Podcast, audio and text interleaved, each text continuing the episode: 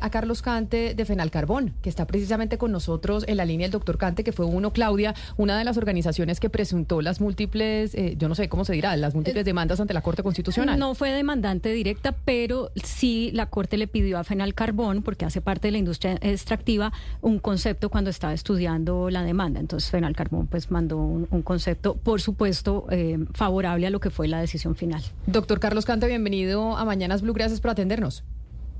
Gracias, un saludo para, para ustedes. Eh, de verdad, muchas gracias por eh, tener en cuenta nuestra opinión. Sí, yo creo que este es un momento de celebrar fundamentalmente que en el país existe una institucionalidad sólida y que el Estado social de derecho eh, se respeta y que por encima de posiciones que en su momento consideramos arbitrarias, existe una institución como la Corte Constitucional que retorna al estado de cosas constitucionales la situación es que yo, yo Camila, diría eh, eh, que el gobierno no tendría por qué estar triste, porque lo, a lo que condujo el incremento desmesurado de la tasa efectiva de tributación del sector extractivo y particularmente de la industria del carbón era a que nuestras empresas estuvieran condenadas al fracaso.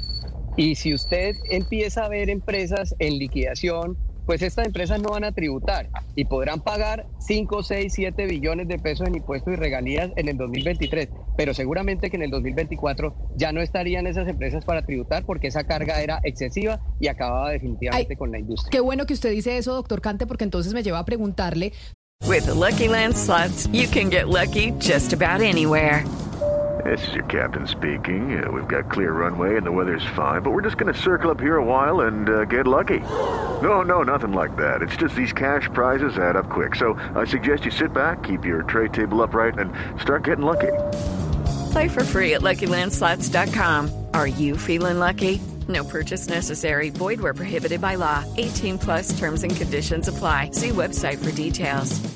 Sobre la discusión cuando se estaba tramitando la reforma eh, tributaria en el 2022. Esa era una de las cosas que argumentaban los de su sector, los del sector eh, de hidrocarburos, y es que eso afectaría la inversión extranjera, afectaría la, iniciación de diversos proyectos y que eso obviamente para el sector iba a ser el acabose. Con la decisión de la Corte Constitucional quiere decir que todas esas alertas y un poco entre comillas como amenazas de que aquí se iba a acabar la minería, de que se iba a frenar un sector económico de manera muy importante. Con esta decisión de la Corte Constitucional quiere decir que se pueden reactivar y que ustedes creen desde el sector que se van a reactivar inversiones, se van a reactivar proyectos y ese fantasma de, la crisis eh, se puede ahuyentar un poco. No, sin lugar a dudas, eh, el, tema tributario afectó enormemente la posibilidad de inversión en la actividad minera, particularmente en la actividad minera de carbón, eh, que por demás el 97% de los títulos mineros de carbón que hay en el país son de pequeña minería. Yo estoy precisamente en Cúcuta en una audiencia pública con el Congreso de la República para la reforma al Código de Minas y hace un año estábamos acá con el ministro de Hacienda aquí en este mismo en esta misma ciudad advirtiéndole todos los problemas que van a tener no las grandes compañías mineras sino las pequeñas compañías mineras productoras de carbón subterráneo de Boyacá, Cundinamarca, Santander Norte de Santander, que están regadas por todo el país, que pertenecen a colombianos, a pequeños eh, mineros que son grandes empresarios y que iban a tener muchísimos problemas. De tal manera que esta decisión a lo que conduce es a disminuir el nivel de incertidumbre desde el punto de vista del cierre de los proyectos. Hay unos proyectos que eh, con los precios que tenemos actualmente que son totalmente diferentes a los que se estaban observando durante el trámite de la reforma tributaria y pareciera que el gobierno estaba interpretando que el ciclo de precios era permanente. Eh, pues eh, hay, hay proyectos que vuelven a ser viables, pero sin embargo seguimos con la incertidumbre política por los mensajes que van y vienen en contra de la industria, que hacen que, muchos eh, proyectos que tienen grandes posibilidades de ampliación y de eh, generación de ingresos y empleo para las regiones todavía no tomen las decisiones de volver a reactivarse. Seguramente en dos o tres años volvemos a dar esa discusión. Señor Carlos Cante, usted es hoy el presidente de Fenal Carbón, pero usted también hizo parte en algún momento del gobierno nacional, eh, desde el Ministerio de Minas, si mal no recuerdo. Y por eso la pregunta que le voy a hacer se la hago para que él me la responda con ese doble sombrero, de ahorita desde el sector privado, pero también de lo que conoce de lo público. El presidente Petro dice, pues hay que recortar presupuesto, ya que la Corte eh, tumbó esto. ¿Qué, qué, qué digamos, avisora a ustedes desde el conocimiento de lo público que se puede hacer para que ese hueco que se le abre a lo que permitió esta reforma tributaria tan polémica, pues no, no, no sea tan grande y el gobierno pueda eh, de otros lados maniobrar para que no se frene la inversión que pensaba hacer? Pues eh, digamos, fundamentalmente eh, el gobierno tenía unas expectativas de inversión social eh, basadas en unos ingresos que, estaban centrados en por lo menos 4 o 5 billones de pesos de, la no deducibilidad de las regalías que se van a tener que revisar. pero pues usted en el año 2023 tiene un flujo de recursos que todavía viene siendo el flujo de recursos enorme que tuvimos eh, de precios, del boom de precios del 21 y 22 post-COVID, que está recaudando la DIAN. Usted todos los días está viendo las noticias del el incremento por encima del presupuesto de lo que obtuvo la DIAN por vía de, y ese, ese impuesto de renta eh, que eh, está comprometido para la vigencia 2023 y todos sabemos que ha habido una subejecución en el presupuesto general de la Nación para 2023 y lo que se tiene que reorganizar son las expectativas que se tienen para lo que resta de este gobierno, que serían básicamente ya dos presupuestos más, 23 y 24, con posibilidades de ejecución plena, 24 eh, y 25, perdón, eh, y que, que, que diría yo, pues hay que recortar un poco la cantidad de subsidios que se están planteando en el Estado.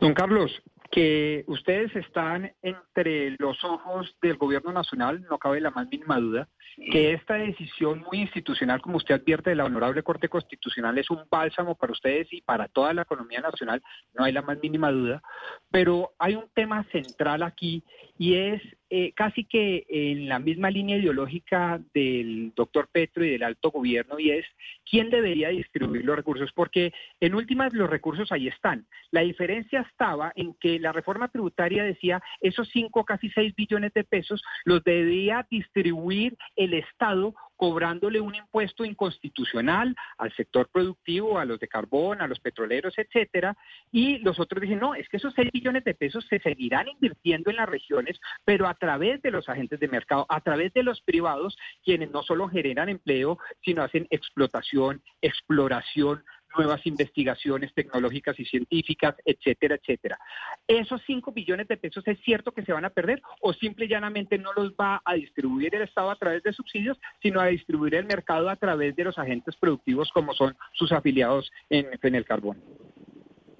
Pues, eh, Rodrigo, con el saludo, eh, realmente lo que estábamos viendo para esta vigencia es que eh, todo el sector extractivo, con el incremento de, de la tasa efectiva de tributación está habiendo enormes problemas para cerrar un margen.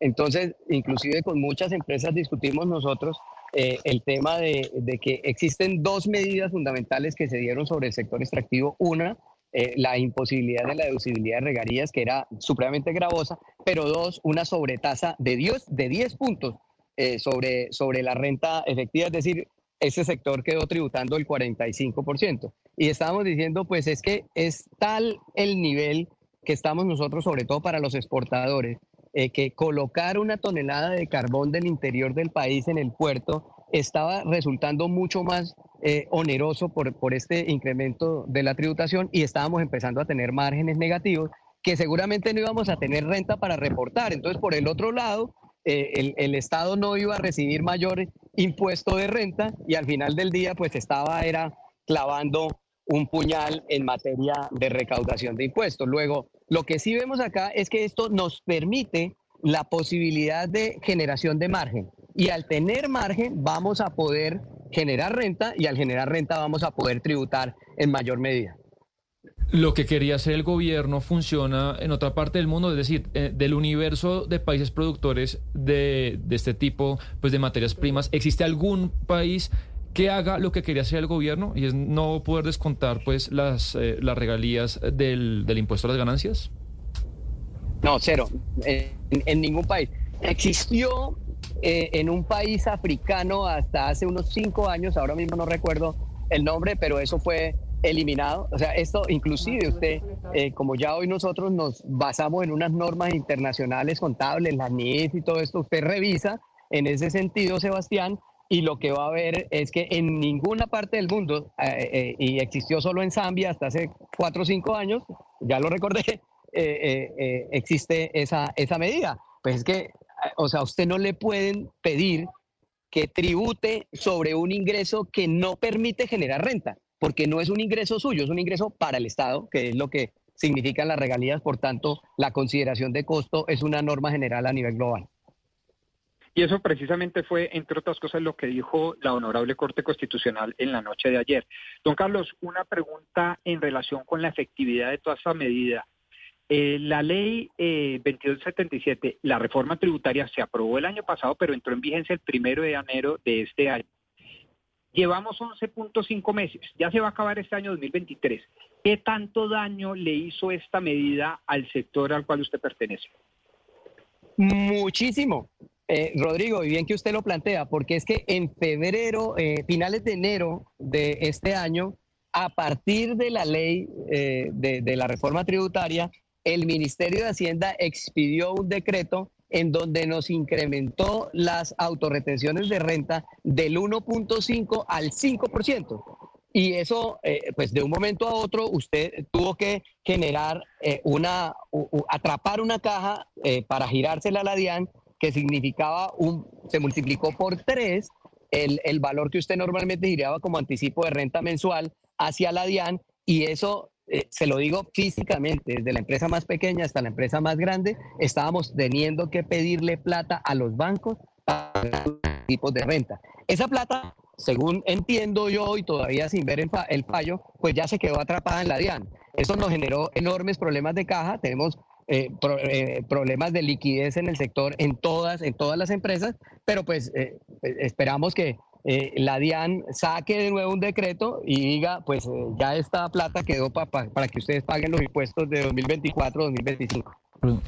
Pues doctor Cante, muchas gracias por haber estado con nosotros, por habernos explicado también cómo reacciona el sector a esa decisión de la Corte Constitucional y que para ustedes es un alivio y ojalá para el país también y que todas esas eh, alertas que decían de inversión y demás que iban a ser nefastas para Colombia, con esa decisión de la Corte, pues se reversen. Doctor Cante, presidente de Fenal Carbón, mil gracias y feliz tarde. ¿Dónde está usted? Que lo veo en un sitio, ¿en, en qué parte está? Esto me parece como llanos, como... No, no, no, no, estoy en Cúcuta, estoy en Cúcuta aquí en, la Cámara de Comercio, me salí un rato de la audiencia pública de reforma al Código de Minas, que ese es otro tema que se nos viene ahora en la discusión y esperamos que en esta discusión eh, eh, los, los, ponentes, los funcionarios del gobierno e inclusive eh, los, de la bancada del, del, del, gobierno, pues sean un poco más conscientes de que las arbitrariedades conducen se nos fue, se nos fue el doctor Cante ahí eh, por la, la señal. No está tan buena, Sebastián, pero bueno, era el, el presidente de la Asociación Colombiana. With the Lucky Land slots, you can get lucky just about anywhere. This is your captain speaking. Uh, we've got clear runway and the weather's fine, but we're just going to circle up here a while and uh, get lucky. No, no, nothing like that. It's just these cash prizes add up quick. So I suggest you sit back, keep your tray table upright, and start getting lucky. Play for free at LuckyLandSlots.com. Are you feeling lucky? No purchase necessary. Void where prohibited by law. 18 plus terms and conditions apply. See website for details.